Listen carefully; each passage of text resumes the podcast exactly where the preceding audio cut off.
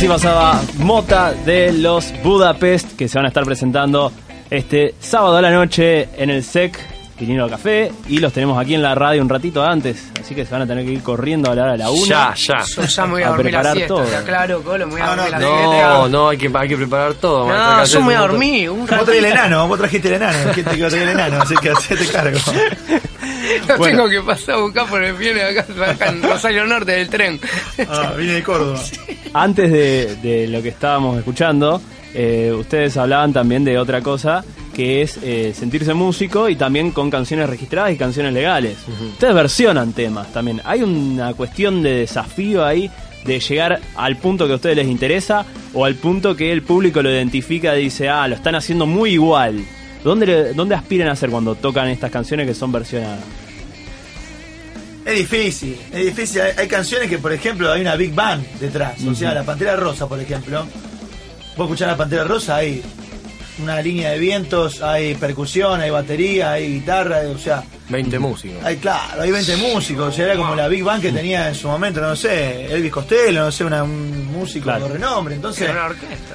es, exactamente. ¿Y Entonces, ustedes cómo lo harían más o menos si se animan a tirar algo así rápido para que la gente lo escuche y nunca escuchó el disco de, de Budapest? la Pantera Rosa, por ejemplo. Así, algo sencillito. Claro, vamos haciendo la- las melodías que más sobresalen. Ajá. Y quizá tenés que hacer un poco de cada, de cada una. A ver. Escuchamos un poquito más de Budapest.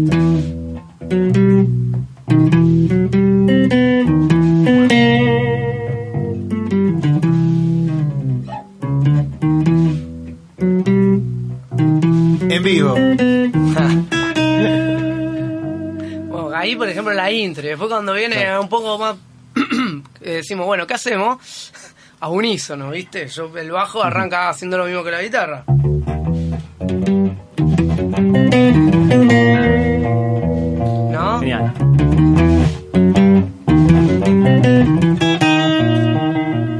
Él va haciendo un poco de melodía y un poco de línea de bajo. Es como Claro. que tenés que ir mechando quizá lo que haría, no sé, el cello con el contrabajo y vos tomando las ideas principales de, de Ah, un conjunto ejemplo, de todos los El instrumentos. bajo, cuando iría la melodía solamente, el bajo haría esto. Claro. O lo que sea, digamos, los tonos que sea. Eh, eso, pues yo tengo que eh, llenar los espacios que no, no los tenemos. Claro, está Como bueno. somos De, tres. de 20 músicos a 3, hay que acomodárselo Sí, a los tres es, que hay. es todo un desafío. A veces no va a sonar igual, hay gente que va a decir, ah, pero falta el timbre. Ah, por- bueno, señora, el- el- somos tres. a mí me parece que el que más nos costó versionar fue Fuego y Misterio de Astor Piazzolla. También. Ese sí fue un terrible desafío, yo me acuerdo cuando se lo propuse al Colo. Sí. que El Colo se estaba cepillando los dientes antes de salir a tocar. Y le dije... Se lo tragó "Che, el cepillo, Si ¿sabes? ¿Te hacemos? Fuego y Misterio...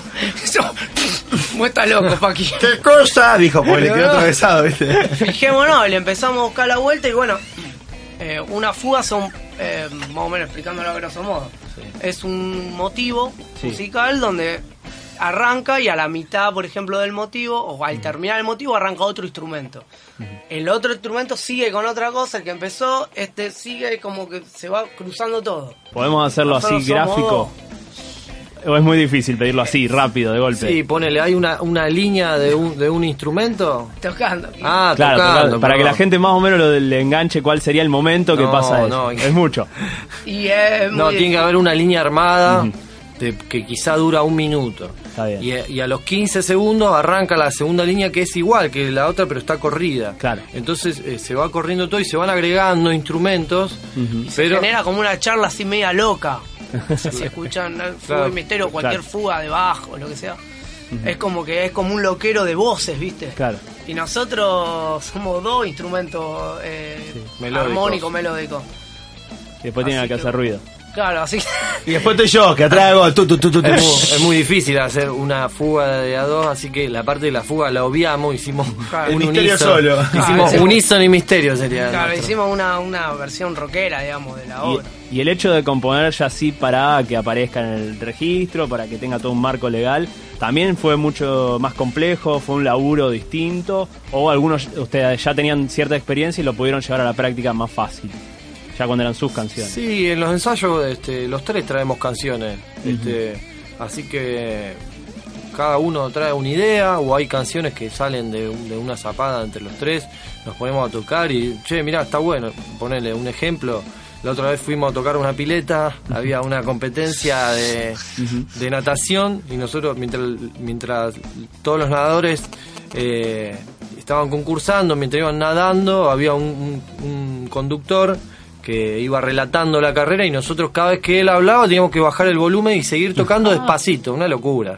Con, eh, con el agua ahí a un Esperar hasta que metro. llegue el El último. vapor, el vapor que había también. Ah, No. Así que bueno, y nos pusimos a improvisar porque era muy difícil tocar canciones, porque quizá donde venía la parte que estallaba nosotros nos teníamos que callar. Claro. Entonces dijimos, bueno, agarremos una base y la hacemos percha. digamos. agarremos la base y damos vueltas sobre la base y jugamos cada uno desde su lado. Este, y salió un tema que ahora lo estamos haciendo y salió ahí, quizá Claro. hasta en el lugar más eh, inhóspito puede llegar a salir un tema, ¿eh? Claro, eh, viste, cuando dicen que cae la inspiración, qué sé yo. Sí. Nos mojó la inspiración a nosotros. Claro. A nosotros nos, nos, nos tuvo venir obligada. Bueno chicos, y por último, como Sábado Blend es un programa de historias, creo que estaría bueno, más allá de esta historia que me parece buenísima lo que les pasó, que muy loco, eh, alguna otra que recuerden en este tiempo que vienen tocando tanto en la calle como en, Hoy nos en pasó los bares, que se acuerden y que a los, también los pinte de- de- de- completamente de cómo son ustedes y como, como, como banda. Y una vez que fuimos a Buenos Aires con un productor, que encontramos un colchón. Esa. Un prensa que teníamos una época con nuestra Sí. otra banda, teníamos un prensa. Y encontramos, íbamos a dormir en el departamento de un amigo. Fuimos a grabar. Fuimos a grabar y no, no, no alcanzaban los colchones. Ajá. Y bueno, alguien encontró un colchón en el camino. Dijo, llevemos el colchón. Y aparte era para que el que estaba al lado le tenía que decir, no, ¿cómo vamos a cirugiar un colchón? Sí. El que estaba al lado dijo, qué buena idea. Claro, lo apoyó en Lo ese apoyó colchón. y lo agarró y íbamos, perdón, iban los dos llevando por calle de Parque Chas en Buenos Aires, llevando un colchón. Ah, y yo cuando yo había guardado la batería con el chico que estaba produciendo, llego y lo veo. A estos dos muchachos, el prensa, mirando con cara de horror, y un colchón que estaba con tres balazos, no sé si una, Sí, no, una sí. mancha en el medio. un un agujero del tamaño de un perro dormido. No, era un asco el colchón. Este, Y la pregunta del, col- del colchón, ¿entró? Entró, entró en el ascensor con el prensa incluido. Y no, un olor a, a- tenía, la verdad que eh, dudamos que haya, haya habido alguien muerto arriba de ese colchón porque No. tenía un olor, cuando entramos en el ascensor, al estar encerrado, ahí nos dimos cuenta que el olor que tenía el colchón era terrible, dijimos, no, esto puede llegar a tener enfermedades, una locura, tiremos el colchón este que lo encontramos tirado a una cuadra acá. Aparte se lo habremos sacado a alguien que realmente dormía ahí. Porque estaba, lo vimos ahí en un árbol. Bueno, era más, como que más o menos llamaba. eso es un resumen de lo que es Budapest. Yo me acuerdo de otra, yo me acuerdo otra cortita. Yo me acuerdo de otra cortita. sí, A ver.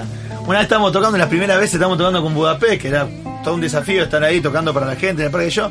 Pasa un señor muy bien vestido, cuando terminamos de tocar me dice, ¿tienen tarjeta? No, no tenemos tarjeta, bueno, te dejo la mía. Nos deja tarjeta este señor y se va. Bueno, Sí. cuando miramos tarjeta decía United School of British, no sé qué, parece que este, este señor era, era, era, era doctor. Ajá. Bueno, quedamos en que lo que le íbamos a llamar, ¿viste? Bueno, lo llamo el lunes, ¿viste? Nosotros pensando que será para tocar en alguna junta médica. Claro. Será para alguna fiesta, ¿viste? Sí. Estábamos muy intrigados. Claro, estamos muy intrigados. Entonces llamo el lunes, ¿viste? Tu, tu, tu, tu, tu, tu, trrr.